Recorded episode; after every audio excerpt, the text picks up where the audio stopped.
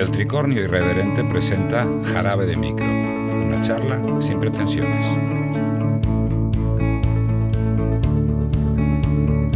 Hola a todos y a todas, bienvenidos, bienvenidas a un episodio más de Jarabe de Micro, el quinto de la cuarta temporada, y hoy contamos con Mari Carmen Copete, que ha escrito La ciudad mimética, publicada por Obscura, y ante todo vamos a decirte buenas tardes. Hola Mari Carmen, ¿cómo estás?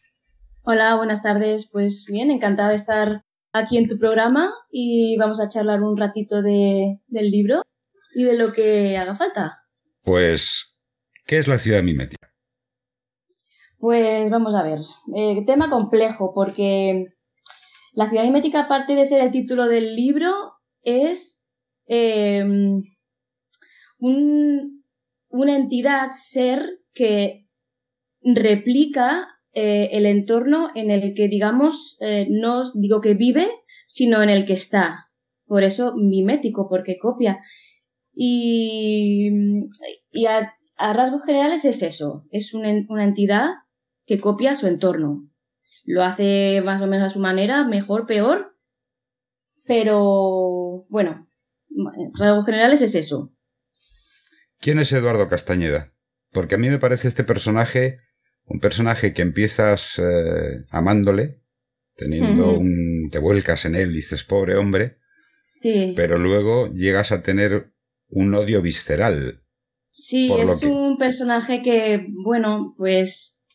Eh, causa pues opiniones, eh, sentimientos encontrados, digamos, porque él comienza la historia, él es un inspector de policía y comienza la historia con el entierro de su hijo.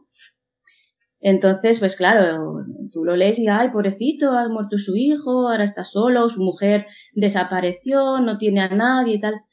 Y te causa, pues, simpatía, te causa tristeza. Y eh, más adelante, pues, conforme se va desarrollando la trama, te das cuenta de que no es tan pobrecito como parece. No, no quiero revelar nada, pero eh, tiene más sombras que luces. Sí, pero es que esas sombras son determinantes en la novela. Sí, son es clave eh, eh, para comprender pues todo el personaje en sí. Y esto, bueno, se descubre casi al final porque es necesario, pero sí se descubren sus motivaciones y todo, y por qué, y bueno, todo lo que hace. ¿Quién es Torcuato Garcés? Pues él es su jefe y amigo. y bueno, es otro policía que eh, más o menos, bueno, no digo que lo proteja, pero cuando le llegan ciertas informaciones, siempre digamos que opta más en favor de su amigo. En el final del prólogo dices, eh, su hijo estaba muerto. Eso realmente, eh, el prólogo y los primeros, el primer capítulo sobre todo, es bastante duro, es bastante crudo. Es una realidad que, que, que como dices bien, su hijo estaba muerto. El, perder un hijo tiene que ser demoledor para un padre. Tiene que ser, vamos, de esto que, que te toca para toda la vida, ¿no? Sí, la verdad es que yo no me lo quiero ni imaginar.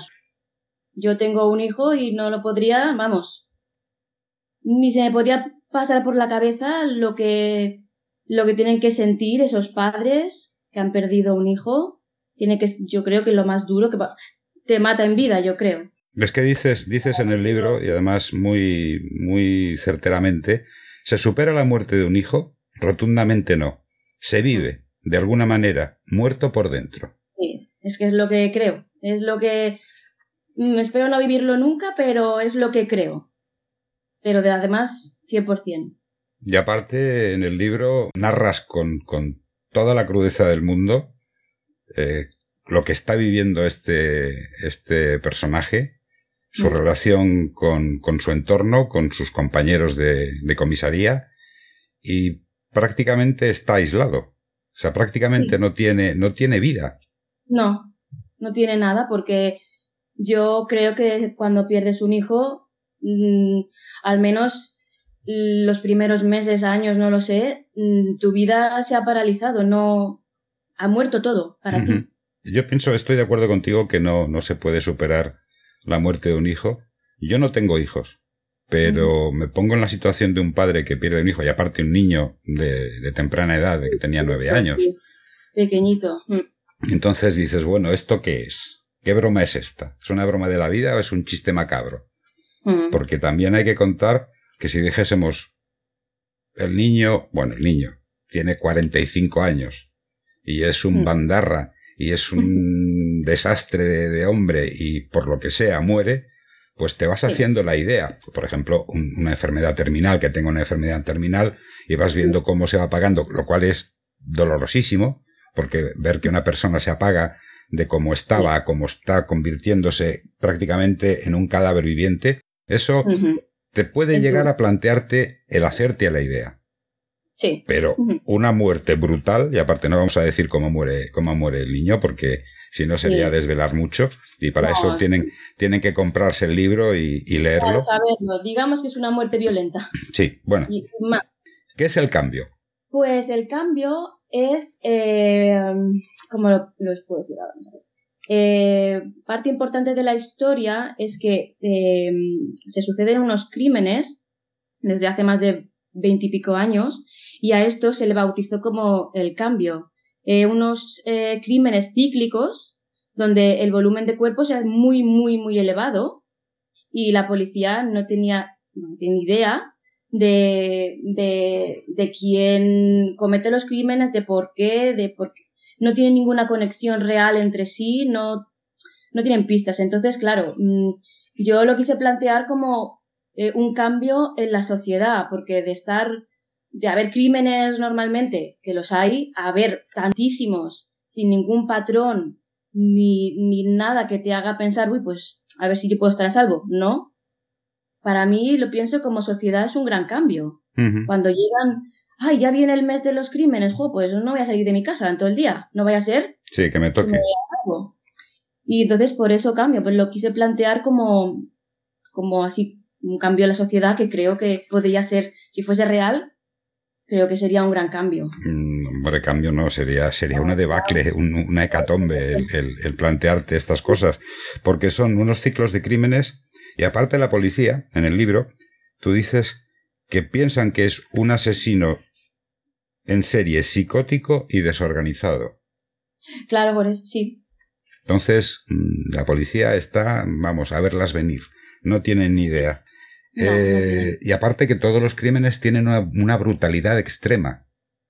Sí, sí, la mayoría, hay otros que no, pero la mayoría, y últimamente, eh, cuando la trama, en la época de la novela, eh, que ya han pasado veintipico años, últimamente la brutalidad es mayor. Eh, antes, bueno, eso lo explico casi al final del libro, pero al principio pues no eran, eran más, digamos, sencillitos. Sí. No eran tan brutales o con tanta sangre o lo que... Entonces, bueno, eso tiene un sentido que el que lo lea lo descubrirá, pero sí, son, son brutales y con un nivel de violencia elevado. Aparte, yo pienso una cosa, que mm, alguien que, que mm, decida acabar con la vida de alguien, cuando ese, esa forma de acabar con, con la vida de alguien es brutal, una de dos. O simplemente es un psicópata de libro que le importa un pimiento la vida humana, dice yo te mato a ti, te mato y, y te pego 18 porrazos, 25 hachazos y 33.000 tiros. Mm. O bien es que hay algún, algún sentimiento de, animadversión hacia esa, hacia esa persona. Porque de hecho eh, los, los, los, asesinatos, los crímenes pasionales suelen ser muy violentos. tienen una, claro, hay un componente emocional. Claro, tiene una, una vertiente, una, una, vertiente afectiva y, en, este caso el amor se transforma en odio. Entonces, de todas formas, Pienso que, que la persona eh, que tenga, que tenga necesidad de quitar una vida a otra persona eh, no está bien de la cabeza. No. No está bien de la cabeza, porque aparte, Eduardo dice que fue uno de esos niños, los crímenes formaban parte de él. Sí, claro, porque eh, yo sé, claro, una parte de la sociedad de la, de la novela se crió con estos crímenes. Y entonces, claro, imagino que esto pues te tiene que cambiar. Si tú eres un niño y tú vives así, de bien pequeñito te, te, te prepararían para algo, ya que es una cosa que va a suceder ya saben cuándo va a suceder, pues te preparan de pequeñito, mira, va a pasar eso, tal. Entonces supongo que un niño no crece, no crece sano emocionalmente, viendo todo eso. Yo pienso, yo pienso que un niño que mm, convive con la violencia, sea física o, o psicológica, que las dos son igual de malas, ¿eh? Sí. Son igual de malas. Porque una te una te, te daña el cuerpo, tienes moratones en el cuerpo, y otra te daña la mente, la psique y te, te puede volver un psicópata, porque muchos psicópatas empiezan así. Empiezan así de pequeñitos, sí. Han sido niños maltratados y... Sí, exacto. entonces eh, tienes que, que no, no pueden, no pueden eh, tener una vida normal. Yo es que la vida de un niño la, la, la entiendo un niño mm, que juegue, que se divierta, que, que, sea respetuoso con la gente, que tenga, como decían antiguamente en mi época, las normas de urbanidad bien aprendidas, el por favor, el gracias, el ceder el asiento, y eso no, eh, no se habla de machismo ni de nada, simplemente de educación. del niño, mm. para que sea respetuoso, no tiene nada que ver con género ni nada, no. Eso yo creo que es fundamental. Y cuando nos olvidamos de que a los niños los tenemos que educar en, la, en las casas desde pequeñitos y enseñarles que somos todos iguales, niños y niñas, y que no se puede utilizar una, una posición de violencia hacia otro niño u otra niña. Uno es el matón y el otro es el típico machito, venga, que yo, aquí estoy yo y por qué he venido. No, o sea, yo pienso que tiene que haber, tiene que haber mucha educación, porque yo, mm, lo he dicho muchas veces, diferencio lo que es la educación y lo que es la enseñanza. Mm. La educación es en la familia, en el hogar. Y luego el niño va a la escuela y mediante el acto docente adquiere una serie de conocimientos que luego le pueden valer o que no le pueden valer. Eso es, no estamos tratando eso. Pero hay que diferenciar la educación con la enseñanza. Y si no tiene educación, por mucha enseñanza que, que, le, metan en la cabeza, no va a tener educación. Claro, claro. El problema es que, según yo lo veo, muchos padres piensan que el colegio tiene que educar también. Y no es así. Porque para educar están los padres. Claro. Ese, yo muchos padres lo dejo en el colegio y que lo que hagan, no, hazlo tú en tu casa. Sí, pero ahí es donde tiene, tiene que nacer todo este respeto para que el mundo vaya bien. Claro, pero es que el problema mm, es que mm, muchos padres, y esto mm, se puede, se puede ver porque es eh, pan de nuestro, pan de, el pan de cada día, Muchos padres vienen, están trabajando los dos, vienen hartitos de trabajar, cansados, vamos, están derrengados. Y el niño necesita el contacto con los padres. Necesita, oye, hazme, hazme una carantoña, hazme una caricia, hazme, habla conmigo. No. Mm. La solución, las maquinitas. La maquinita, la tele, la consola, la tablet. Exactamente. Y entonces, desde pequeños, los van aislando no los hacen, no, hacen una socialización óptima. Porque un niño, si no se socializa... Claro, es que si no se socializa un niño con otros niños y con adultos, cuidado. Que tiene que aprender a saber lo que es un adulto y diferenciar lo que es un adulto de lo que es un niño. Y si no hay esa socialización, tú cuando... Y no quiero comparar a los niños con los perros, pero es un caso muy parecido. Un perro, si tú no lo socializas de, cachorro, que conozca a mm. otros perros, que juegue con otros perros, que se lleve tarascadas de otros perros, ¿eh? Ese perro, cuando sea adulto, es un perro ya grande, fuerte, y digas, este, este, esta es la mía, es un mm. perro que va a matar. Va a matar o va a agredir a quien sea. ¿Por qué? Porque no está socializado. Misión difícil de controlar, mm. porque no está adaptado. Eso es cierto. Entonces, los niños, ya te digo, no los quiero comparar con los perros. Por mm, favor. No, pero. Pero hay algo que es muy semejante. Pero sí, puede haber un símil ahí que, que, sí, que es verdad que el niño, pues ahora va, se mete en casa, eh, con la tele y ahí se queda porque el padre está muy cansado. Y es incomprensible porque es verdad que la conciliación está muy mal. Ah.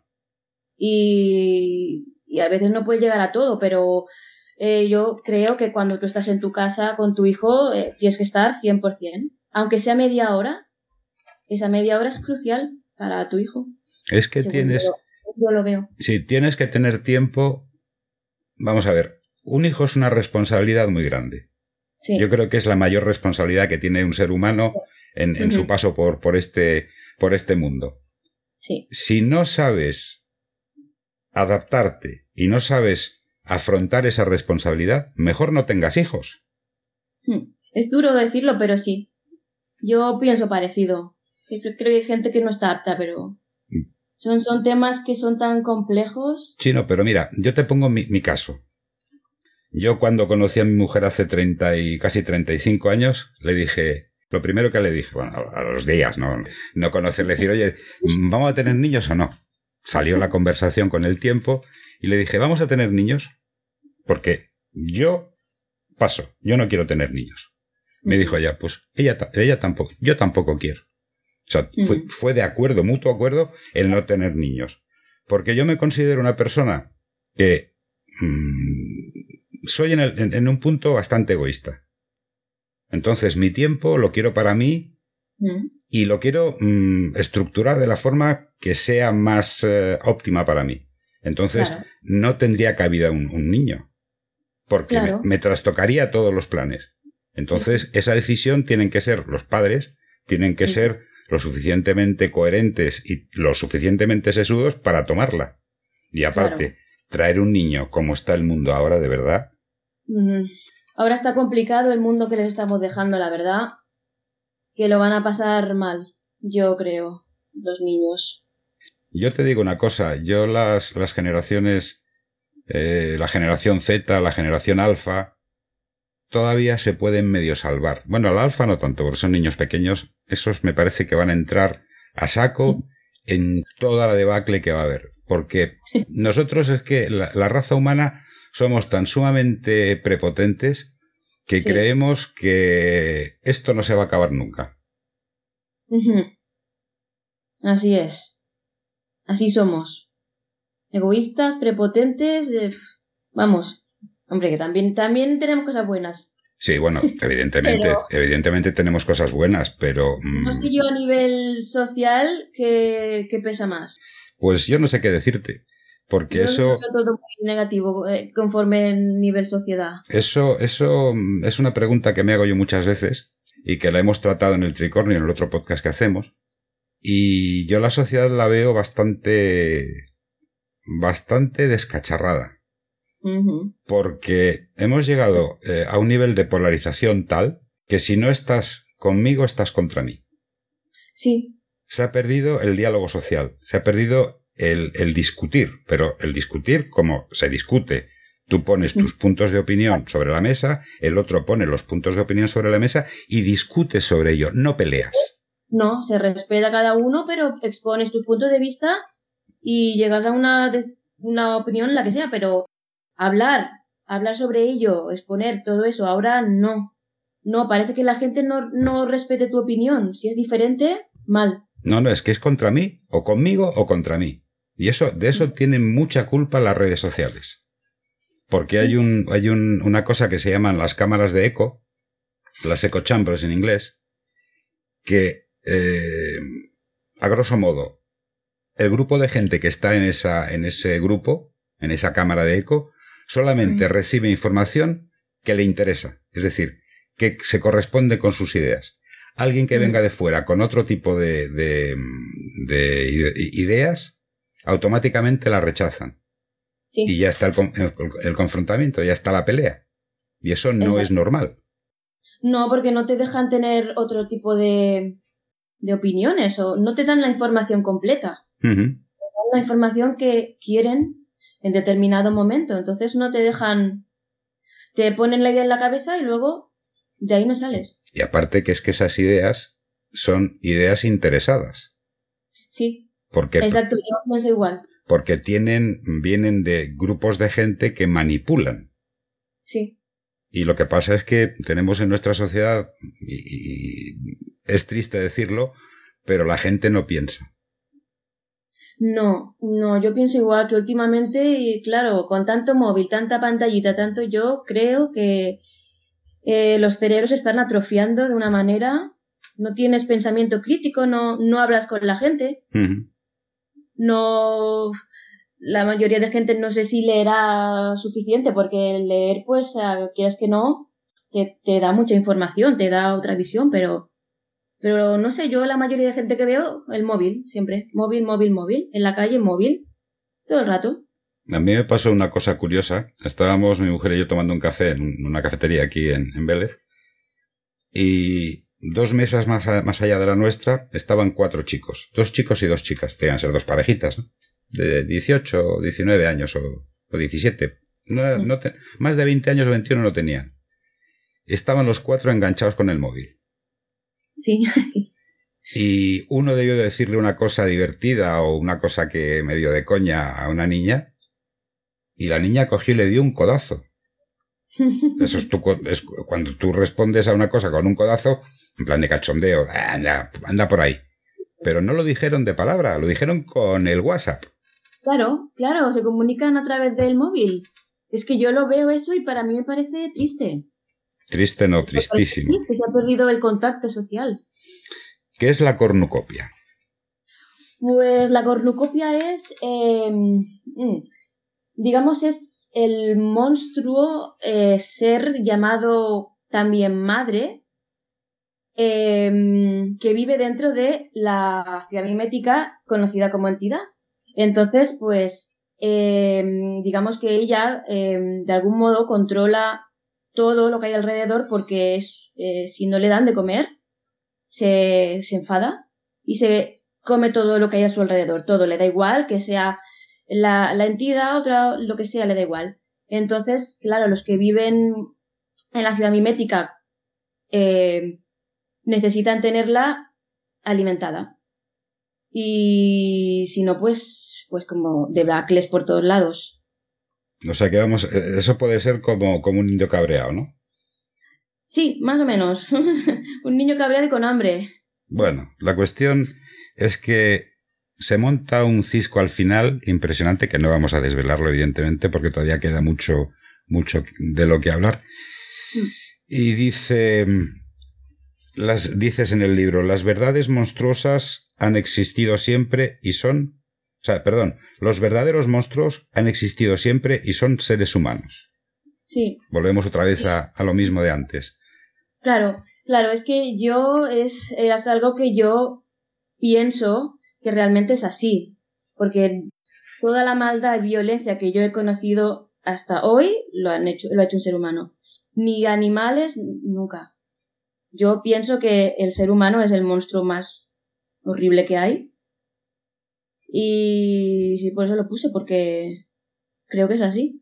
Yo pienso que el ser humano tiene una capa de civilización de un milímetro en la epidermis y cuando le pones en una circunstancia en, extrema en la que la capa de civilización se le vuela, mm. se convierte en el animal más, eh, más bestia, el depredador más, más fuerte que hay es el ser humano. Porque aparte tenemos una cosa, el ser humano tiene la tecnología. No te hmm. olvides. Sí, sí, sí. Tú coges un elefante, que es uno de los animales más bonitos que hay por lo majestuosos que son, es, que hmm. digas 4.500 kilos de, de, peso, mm, no sé, y venga un tío que pague 50, 60, 70, 100 mil dólares y diga, ese es mío, ¡pum!, le mete un tiro en la frente y se cae y se muere. Sí. Eso me parece aberrante. Claro, claro. Y eso solo lo hace el ser humano. Pero ojo, no lo hace, no lo hace el ser humano solamente. O sea, lo hacen los que tienen dinero. Claro, exacto, los que tienen poder y tienen dinero. Porque el dinero es lo que mueve el mundo. Por desgracia. Porque... Aunque dicen, me, me gustaría pensar que, que, es así como el amor mueve el mundo, que es una frase muy bonita que a mí me gusta mucho. Y ojalá fuese así, pero yo pienso que no, que es el dinero. El amor lo que puede hacer es remover alguna conciencia individual. Sí, pero por desgracia el mundo somos todos. La claro. sociedad somos todos. Claro, pero es que el problema, el problema que hay que, vamos a ver, si tú tienes dinero para vivir, hay un, hay un, hay un dicho que yo no sé quién lo dijo, que no es más feliz el que más tiene, sino el que menos necesita. Mm. Si sabes eh, aquilatar tus tiempos y aquilatar tus gastos y tus y, acorde con tus ingresos y no tienes necesidad de cosas estrambóticas, puedes vivir muy feliz.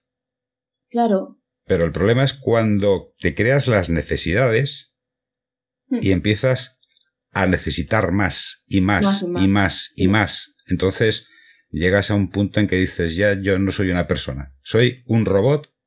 Sí. Sí, que necesita cosas porque la, la sociedad te crea necesidades. La televisión, eh, las influencers vendiendo todo, una vida perfecta, te crean necesidades que realmente igual nunca has necesitado, pero te las crean y cuando ya no, no tienes, pues, o dinero lo que sea, pues ya dejas de ser feliz. Pero es que mm, yo, yo, mm, a mí me, me asombra mucho que la gente eh, pueda pensar que no es feliz cuando no consigue lo que quiere. Y aparte, la, Sí, la, Muy triste. la, la, mm, la juventud actual es lo que yo digo de lo quiero, o sea, perdón, lo veo. Lo quiero, lo tengo. Claro. Eso es instantáneo. si no lo tengo, si no tengo, me enfado y ya, pues no, la vida es un asco, el no sé qué, porque no tengo lo que he visto en la tele o en el TikTok o no sé qué, que lo necesito porque yo creo que lo necesito. Sí, pero es que eso es muy triste. Claro, sí, sí, yo lo pienso igual, es muy triste. Pero así yo, vamos a ese futuro, yo creo, porque cada vez más. No, no vamos a ese futuro, estamos ya en, en ese prese- en este presente. Vamos, vamos. Este presente que es, es muy, muy triste. ¿Quién es Rosa Suárez? Rosa Suárez es eh, otra inspectora de policía eh, a la que le, encargan el investigar el asesinato del hijo de Eduardo. Entonces ella eh, comienza investigando lo que tiene, que le dejó eh, los informes y tal, y a ella le llega eh, una información alertándola de que el niño pues eh, sufría maltratos y, y que ella investigase por ese camino. Y además eh, le sugieren quién puede ser el causante. Entonces ella eh, hará todo lo posible por llegar hasta, hasta el final y descubrir si esa persona es culpable o no. Y al final lo conseguirá. Sí, pero con cierta ayuda. Sí. Claro, ella pues tiene una compañera y tiene pues esta información que le ha llegado y luego más adelante tendrá la ayuda clave eh, donde ella estará completamente segura de quién ha sido porque la- el, el mismo causante se lo comunica Y porque aparte, ya no tiene nada que perder. y aparte, mm, Rosa para mí es el prototipo de, de policía inquisitivo Mm. Que cuando es el típico bulldog, cuando coge una presa no la suelta y es un Sí. poco tocapelotas. Sí, sí, claro, porque ella eh, quiere llegar hasta el final, sea como sea, y hará lo, lo que sea para conseguirlo. Eh, me gusta mucho este personaje porque es, ella es, es justa, ella es rígida, pero, pero a la vez em, sabe lo que tiene que hacer para llegar. No pisa a nadie para llegar donde quiere, sino que lo, lo, lo intenta pues de, de otras maneras y lo consigue. Y es un personaje que a mí me gusta mucho. Sí, pero aparte de eso, que respete el, el- el entorno de los, de los otros, Sí, es muy inquisitiva. O sea, no, no ceja en, en, en, en- en No. sus ideas. De Cuando huele una cosa, va hasta la última. Y de hecho, vamos, el, el final de la novela, en el final en el que, en el que se dice todo esto, realmente mm, es, es eh, brutal porque mm, al final dice, tienes razón y parece como que respira tranquila, ¿no? Es, ¿ves? Yo tenía Claro, razón. ya. exacto. Ya ha llegado al final, que es lo que ella quería, y ya está tranquila. ya ha hecho justicia. Sí, pero es que la justicia muchas veces no te viene, digámoslo así, por cauces, eh, por los cauces eh, establecidos. La justicia te viene muchas veces por otros cauces que no son precisamente muy ortodoxos. Sí, sí, también. Y en este caso pasa que la justicia viene pero no, por un cauce no, no ortodoxo. Sí, sí, sí. No, pero... Pero bueno, eh, yo creo que... Creo. Eh, si se hace justicia, aunque no sea por el método correcto, pues no está mal. No, sí, evidentemente. Justicia siempre, la justicia siempre debe, prevalecer. Pero también hay formas y formas, aunque ya te digo, los cauces no ortodoxos a veces, bueno, vamos a dejarlo ahí. Sí. ¿Qué es contempla una muerte? Eh, contempla una muerte es, em, digamos, em, se plantea como una atracción de feria itinerante, eh, donde em, la persona que va eh, paga un precio elevado eh, por ver una muerte, tortura, muerte, eh, mediante unas gafas de realidad virtual. Y lo que la novela es interesante es que es tan real, tan real, que lo puedes hasta, hasta oler. Y si quisieras lo puedes hasta tocar. Entonces, claro, se plantea como una atracción pues súper famosa porque, claro, eh, causa curiosidad, puedo ver una muerte sin, sin, que es, es real pero no es real y yo no me tengo que manchar las manos pero lo puedo ver. Sí. Y claro, em, no es real pero hay personas que eh, se plantean, incluso llegan a descubrir que puede ser que sí que sea real. Entonces, pues más o menos es eso. Yo lo que veo que en, tu novela hay mucha crítica social, porque con respecto a Contemplo una muerte no voy a decir lo que, lo que sucede en, esos, en esa atracción, pero eh, ahí te das cuenta que los poderosos, los que tienen mucho dinero, siempre hacen lo que quieren. Sí. Y aparte también hay crítica social hacia la violencia de género. Hay crítica social hacia el maltrato infantil. Sí. O sea, es, es una novela que, que, me ha gustado por, por esto, ¿no? Porque aparte de ser un divertimento y que la puedas leer y digas, oh, me ha encantado, pero tiene su cosa, tiene su, su crítica social y ha sabido eh, plasmarla muy sutilmente. Mm y sin grandes alaracas, sin, sin incidir demasiado en, en, ello, pero ahí queda. El que, y el que, el lector que, que lea tu novela se dará cuenta de ello. Sí, sí, sí, eso es lo que pretendo que se den cuenta. Tampoco que, que, quise recrearme mucho en las escenas de violencia porque creo que no es necesario recrearse, hacer muertes innecesarias o sangre o gore innecesario, escenas muy violentas porque mm, si lo expresas de forma adecuada no hace falta. Y además, quizá a algunos lectores eso les puede influir mucho emocionalmente. A mí me ha pasado con algunos libros, ciertas escenas de violencia las he tenido que pasar, porque incluso para mí eran muy fuertes. Sí. Y yo creo que a veces no es necesario eh, recrearse tanto, sino contarlo bien. Es que pienso yo que la violencia mm, explícita es tan traumática que tú tienes que ponerte un freno. Claro. Entonces, la violencia la puedes narrar de una forma sucinta y no, no abundar en ella, no, no recrearte en, en, lo que tú has dicho en el gore. Y eso yo creo que es, eh, es un punto a favor de, de, los, de los escritores que, que utilizáis esta, esta forma de describir la violencia, porque es muy fácil decir, pasa esto, esto, esto, esto, esto, y se murió. No. Claro. Exacto, describir es muy fácil. Tú te pones una imagen cualquiera de un asesinato, lo describes todo y ya está. Violencia explícita, pero no trans con eso para mí no transmites lo que quieres, simplemente has descrito lo que has visto. Mira, por ejemplo, hay, hay un escritor que a mí hay un, creo que es el escribió A sangre fría, Truman Capote.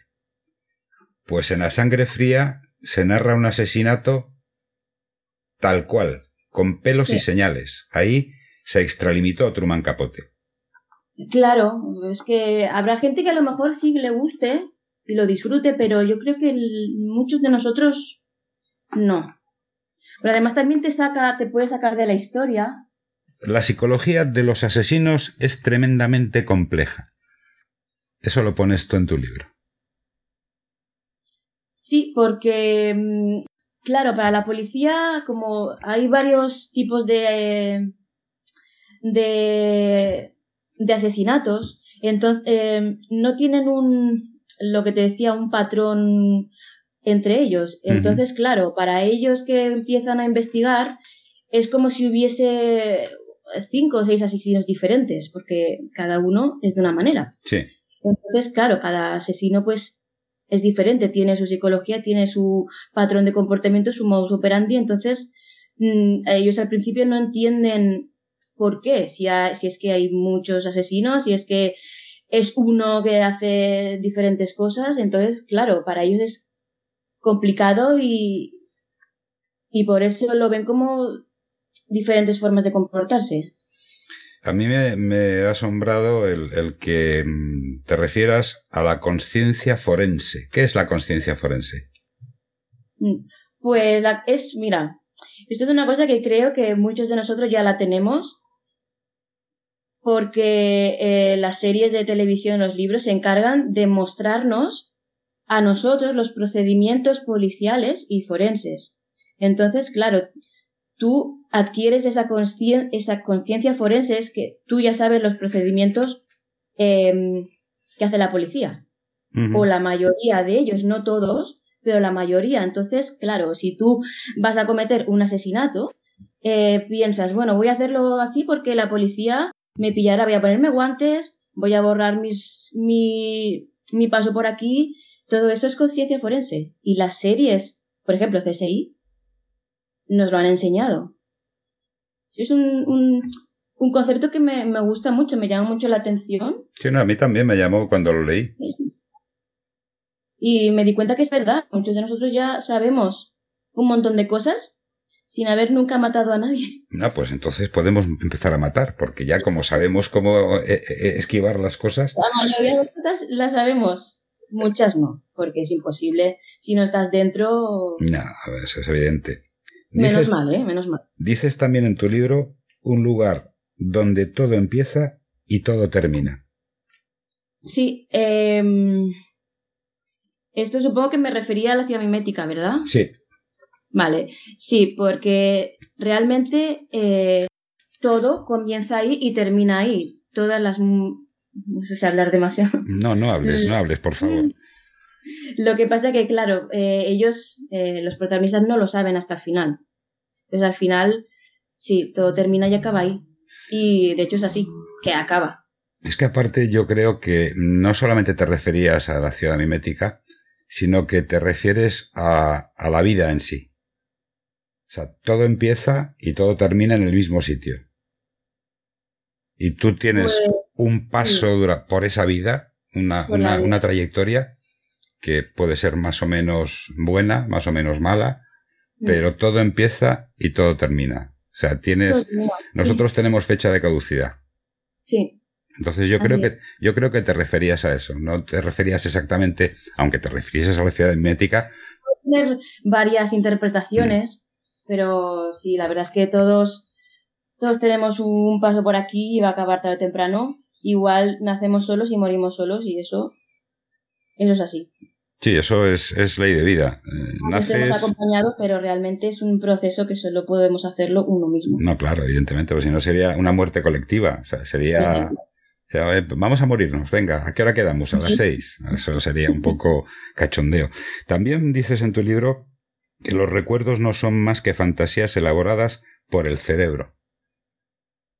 Sí, sí, porque eh, yo muchas veces me he preguntado cuántos recuerdos que yo tengo son reales.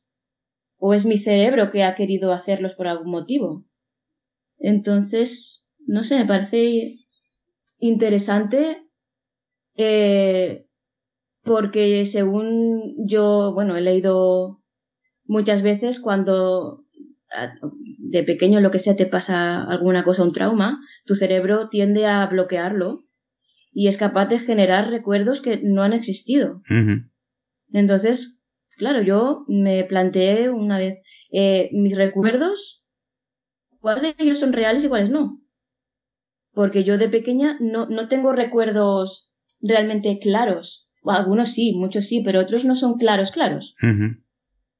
Entonces, no sé, me pareció interesante. Es que es como si el, cerebro, mm, ante una situación que eh, puede ser dañina para, para, esa persona, lo que tú dices, el bloqueo, y, se, autoprotege. Es decir, no, no, no sigue con la, con la, con, con, la rememoración de, de, ese, de esa situación, de ese, de ese hecho. Entonces. No, no lo, lo bloquea.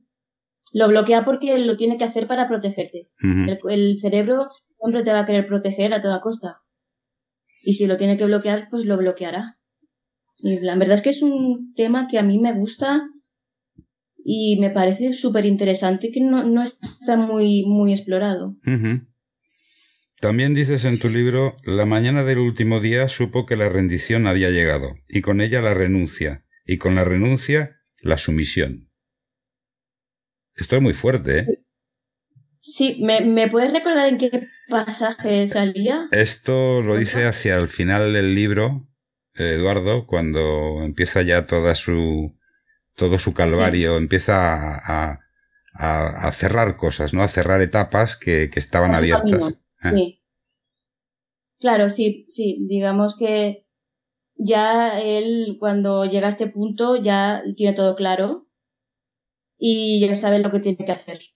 Entonces, pues no, no, no quiere luchar más contra lo que él ha estado luchando toda la vida. No le hace falta, ya sabe lo que tiene que hacer. Es que yo pienso que, que eh, en este momento y luego aparte adelante dices, comprendió que estaba solo, solo como nunca. O sea, yo hmm. creo que aquí Eduardo está, está viendo, está luchando consigo mismo, Está luchando mm. contra, contra lo, que, lo que ha sido, lo que es ahora, y tiene eh, una lucha bestial porque quiere hacer las cosas bien.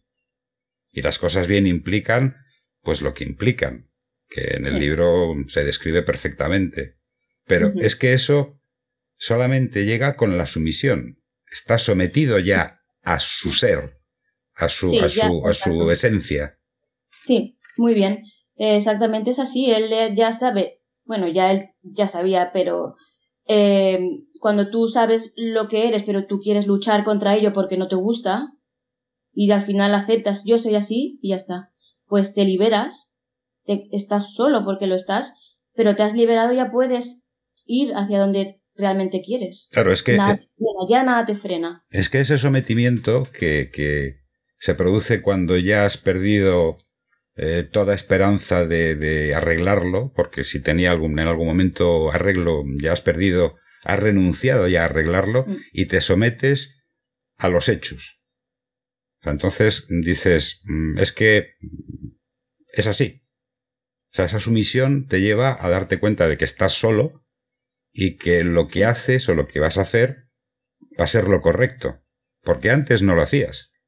No, porque no te habías como yo digo, no te habías liberado, estabas todavía reprimido, pero una vez ya te, te quitas toda tu carga, todo, pues ya está. Ya vas a hacer lo, que tienes que hacer. Hay una frase que me gusta, qué mala puta es la vida. Hmm, sí. Sí, yo... Es una frase un poco fuerte, pero... Pero yo pienso que en muchos momentos es así. La vida es así. Aquí te refieres muy sucintamente a la eutanasia. Sí. ¿Tú crees que la eutanasia es, eh, es eh, digámoslo así, correcta o es incorrecta? Porque este es un tema bastante, bastante complejo. Un tema complejo. Yo, yo estoy a favor de ella. Y yo también, que conste. Pero, claro, aquí hay que matizar qué casos se requiere y qué casos no. Eso para mí lo complejo es eso. Si una persona que lleva 20 años en estado vegetativo, lógicamente, a esa persona le hará bien. Pero, si viene otra persona, es que tengo depresión, quiero la eutanasia, ¿ahí realmente es necesaria o no? En ese tipo de casos es los que, los que yo creo que es complejo. Y no sé si como sociedad estamos preparados para, en ese tipo de casos, decir sí o no. Yo te digo una cosa, yo simplemente me acuerdo de José Luis San Pedro. Eh, sí, me, exacto. Es lo primero que te viene a la cabeza cuando piensas en eutanasia, es él. Un hombre que lleva 45 o 50 años en una... porque un montón de años, no sé exactamente cuántos. Y mm. que dice que quiero morirme, que es que esto no es vida para mí, y estaba totalmente lúcido. Sí. Pero toma una decisión vital de decir, yo no quiero vivir así, porque esto no es vivir, que yo no puedo mover nada de mi cuerpo del cuello para abajo porque se lo rompió en, un, en el mar. se tiró, se tiró de cabeza, dio contra una roca y se rompió eh, las cervicales, todo para abajo, muerto. Mm. En, ese, en, ese, en ese caso yo creo que la eutanasia está totalmente justificada, porque aparte lo pide la persona, con sus facultades, consciente, vamos. Mm, claro, en estos casos. Es que no le pueden decir que no. Claro, por esos casos yo estoy a favor, sí, claro. Y además la persona está en sus facultades. Claro. Y sabes, consciente de lo que está pidiendo. Pero aquí todavía hay gente que tiene, como yo digo, la, piel muy fina y cuando planteas esta serie de cosas, pues dicen que no, nosotros no, pero en cambio, mm, bueno, no, no voy a hablar porque no, no toca. No toca porque el, el, el tema el tema es, es complejo. Yo creo que en, esta sociedad tenemos eh, un montón de prejuicios y un montón de, de ideas imbuidas que, que, no tienen razón de ser, porque igual que la eutanasia... Sí, todavía estamos con esa carga. Sí, es que tenemos, tenemos todavía que espabilarnos, tenemos que hacer, como yo digo, tenemos que crecer, tenemos que dejar de ser niños y convertirnos en adultos para que esto, esto vaya mejor. progrese un poquito, sí. Yo te digo que mm, no sé, no le veo, no le veo mucho, mucho futuro a esta, a esta sociedad. Hay otra cosa que dices que era hijo de un maltratador y todo el mundo sabía que esas cosas se heredaban, ¿verdad? Porque además quiero luego hablar, después de esto, que me comentes esto, quiero hablar de un personaje que en el libro no aparece nada más que al final y para mí creo que es determinante. Hmm. Sí, pues la, lo, eh, la frase que has dicho, pues eh, yo en la frase pongo el verdad como pregunta porque eh, esto creo que es algo que todo el mundo o gran parte puede tener como asumido, ¿no? O sea, tú eres hijo de un maltratador, tú vas a ser maltratador pero no siempre tiene que ser así. Tú puedes romper el, ciclo, yo creo. Entonces, claro, por eso lo pongo así como verdad, para que uno se pregunte, ¿eso es así o yo puedo cambiar? Independientemente de la vida que yo haya tenido. Hmm. Yo creo que sí, que se puede. Hombre, yo te, te, lo, te lo ratifico porque mi padre fue un maltratador. Maltrató a mí. Anda. Y, Mm, me daba tan, me, dio tanto asco la situación, el, decir, te machacan porque alguien es más fuerte que tú. Hmm. Y me dio tanto asco esa, esa situación, no, no por el hecho de que te, de que te maltraten, porque en el fondo luego te vas y fuera, se acabó. Pero me dio tanto asco esa situación de, de, de, de prepotencia, de chulería, de, de abuso de poder, que hmm. dije, no. No, claro. No. Hay que romper el, ciclo. Se puede, claro, sí, sí, sí. Es que es una cosa que, no sé, por, por suerte los niños que, que, no son, que no son maltratados porque viven en una familia normal y, y, yo como, como yo digo, llena de amor, no tienen, mm. que no tienen estas, estas situaciones, pero los que lo hemos sufrido, de verdad, yo es que cuando veo que alguien le da una bofetada a un niño o le, o le da un, le zarandea en la calle, es que me hierve la sangre. Digo, es que voy donde esa mujer o donde ese hombre y le parto la cara. Y te dan ganas de, es que hacer eso, cualquier cosa. Es que eso no puede consentirse. Hay muchas formas de, de, decir que no, de prohibir una cosa o de reñir a un niño. No maltratarlo. Sí. No, yo estoy en contra de todo tipo de violencia. Sobre todo contra, ni contra niños, no, no. Ni, ni lo que dicen, una, una torta a tiempo, no, yo estoy en contra. No, una torta a tiempo se la daba yo a él. Exacto, sí, yo estoy en contra de todo este tipo de frases, que tal, no sé qué, no. No, ni una, ni nada. Hay otras formas de, de que un niño haga las cosas. No, es que igual que el maltrato, el, el maltrato a la mujer, la violencia de género, yo uh -huh. me revelo. Me revelo. Sí. Ojo, es que te voy a dar un dato que probablemente lo conozcas, pero yo te lo voy a dar. Desde el año 2013, que hay registro de, de violencia de, de, de, mujeres asesinadas de, por violencia de género, ya son 1234, creo, 1200 y pico, 34, 36. ¿Tú sabes que en los 50 años que estuvo ETA asesinando, mató menos, menos, menos personas que las que ha matado la violencia de género en 10 años? Uh -huh, ya ves, sí. O sea, eso sí. Me, me parece demoledor. Es aberrante. Es que como sociedad tenemos todas las de perder. Sí, sí, además no, no mejoramos, ¿eh? Para mí que vamos... Vamos para atrás. Para atrás, sí. Pues como esto ya se está acabando, yo creo que voy a leer el colofón, que para mí es lo que, lo que me ha quedado de, de, de leer tu libro, porque luego te tengo que hacer la pregunta de jarabe de micro, que esa es obligada. sí. Y dice lo siguiente, y de las heridas abiertas supuraba gelidez y supuraba dolor. Supuraban lágrimas que caían sin remedio. Mm. Esto para mí es tristísimo. Sí. Sí, la verdad es que es el final y es, es un pasaje triste porque si, sin contar nada... No, no eh, se puede contar nada. Es como que Eduardo pues ha cerrado también su ciclo, se ha reencontrado con lo que él quería y no ha sido... No es bonito, porque no lo es pero para mí era necesario ponerlo así. Sí, no, por supuesto. Aparte, Eduardo en ese momento acepta. Sí. Tiene una aceptación total de lo que ha sucedido. Lo que ha hecho, de lo que ha pasado, claro, de lo que de va a pasar. Sí. Ya te digo, es una, una frase que, que, se quedó y que no, no tiene desperdicio. Mm. Y como ya nos quedan ocho minutitos, y te tengo que hacer la pregunta obligada de jarabe de micro, y es la siguiente. ¿Cuál es la pregunta que nunca te han hecho? Pues a ver, es una pregunta difícil, ¿eh?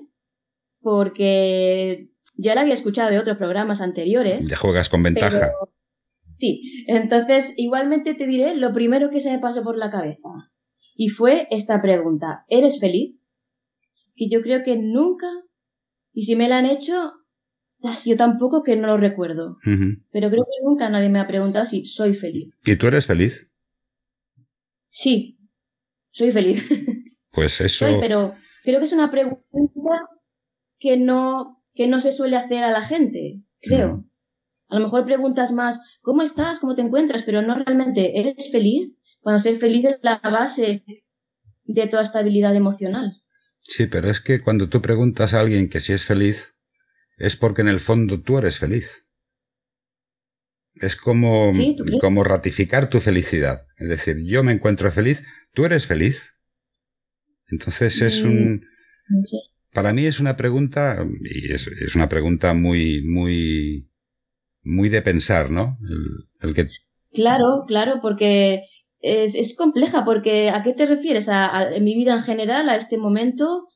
¿A, ¿A, qué te refieres? Realmente es complicada de responder sí. porque no sé si, si uno es feliz 100%. Yo en este momento sí, pero a lo mejor mañana no. Ya, no, pero yo, yo me acuerdo de, un, de una de las tiras cómicas de Carlitos Snoopy de, de Charles Schultz que estaban Carlitos y Snoopy de espaldas, el uno sentado en el, en el suelo y el otro de espaldas, pero en la, en la perrera que tenía, ¿no? En la perrera de madera. Y le dice Snoopy a Carlitos, la felicidad está en un plato de patatas fritas. Eso no se me olvidará nunca, porque es una lección magistral de vida. Sí. Es, la felicidad está en las cosas más tontas. Más, más niñas, más pequeñas. Exacto, sí, sí. Hay que, pensar en eso. Es que intentamos buscar la felicidad en las cosas grandes. Voy a hacerme millonario, voy a hacerme no sé qué. ¿Qué puñetas? en la vida voy a tal y a lo mejor la felicidad es que te sientes con tu familia en tu casa a ver la tele. Sí, simplemente, simplemente tomarte un café. Sí. Eso para mí. Una hamburguesa, da igual. Exactamente, no es lo mismo, da igual. Pero es el hecho. Yo pienso que la felicidad está muy relacionada con tu capacidad de introspección. Mm. Es decir, que sepas mirar dentro de ti mismo sí. y sepas discernir qué es lo que estás haciendo bien y qué es lo que estás haciendo mal. Cuando tengas claro eso y deseches lo que está mal, lo corrijas, ahí tienes la felicidad. Sí. O sea, eso... pero eso es un ejercicio que cuesta. Hombre, claro que cuesta. Es que yo llevo, llevo 64 años intentándolo. Exacto. no sé si alguna vez uno será capaz, pero, pero sí, tendríamos que empezar a realizar este ejercicio y ver sí, qué, encontramos. Es que es fundamental. Es que mm, yo te digo una cosa. Antes de conocer a nadie, si no te conoces a ti mismo, mal lo tienes. Sí, mal, sí. Mal, mal, mal. O sea, no, no llegas a... Aparte es que no puedes empatizar con otra, con, con, el, con, el, con el que tienes enfrente. No puedes empatizar porque no te conoces a ti mismo. No sabes si eres empático, si eres empático, si eres un gilipollas, si eres... No, es que no lo sabes. Entonces, ¿cómo vas a empatizar con una persona? Sí, es verdad. Entonces, ya te digo, muchas veces eh, pienso que, que nosotros nos perdemos yo una vez pensé hace mucho tiempo, una de estas cosas que dices, que piensas y bueno, ya te quedas con ella. La, eh, la, vida es lo más sencillo del mundo. lo complicamos nosotros. Exactamente. La complicamos nosotros. Con tanta tontería y con tanta superficialidad y con tanta historia que no tiene nada que ver. Comidas de coco que no tienen nada que ver. Rayadas de coco que no tienen nada que ver con lo que es la vida. Sí, que nos provocamos todos nosotros. Y yo no sé si antes eran más felices que nosotros, no lo sé. Yo no tampoco lo sé, pero te puedo decir que mis abuelos... no lo sé. Yo te digo una cosa, mis abuelos vivieron 60 y 64 años juntos. Mm. Y yo te digo una cosa, yo he visto a mi abuela materna, mm. te hablo de mis abuelos maternos, yo creo que era la mujer más feliz del mundo. ¿Ves? Por eso me, me lo planteo muchas veces, porque comparo, aunque no he vivido la época, pero comparo y me pregunto cosas. Y además tenía, tenía, era una, era una mujer mexicana con una filosofía de la vida de estas impresionantes. Y cuando yo le comentaba algo, me decía, me llamaba Carlitos, si tu mal tiene cura, ¿por qué te apuras? Y si no la tiene, también ¿por qué te apuras? Sí. Es verdad, muy sabio. Esa filosofía de la vida, vamos, es eh, no se me olvidará nunca. Tendríamos que adoptarla bastantes veces. Bueno, eso yo lo dejo aquí. Luego ya que lo, hemos dejado aquí dicho y ya y ya el que quiera lo... que fermente por ahí. Exactamente. Pues Mari Carmen, esto se acabó. Pues muchas gracias por, por este ratito y nada, y, y lo he pasado muy bien. Yo también. Ha sido muy, muy agradable y muy, muy edificante en, en, bastantes aspectos. Mm. Ha estado con nosotros Mari Carmen Copete, la escritora de La Ciudad Mimética, publicada por Oscura Editorial. Y darte otra vez las gracias, muy encarecidas por tu presencia aquí en los micros de Jarabe de Micro, valga la redundancia. Y a nuestros oyentes decirles que nos encontrarán en iVoox, en Spotify, en YouTube, que también esta temporada lo, lo colgamos en YouTube y en la web de jarabedemicro.com. Y lo que siempre os digo, cuidaos,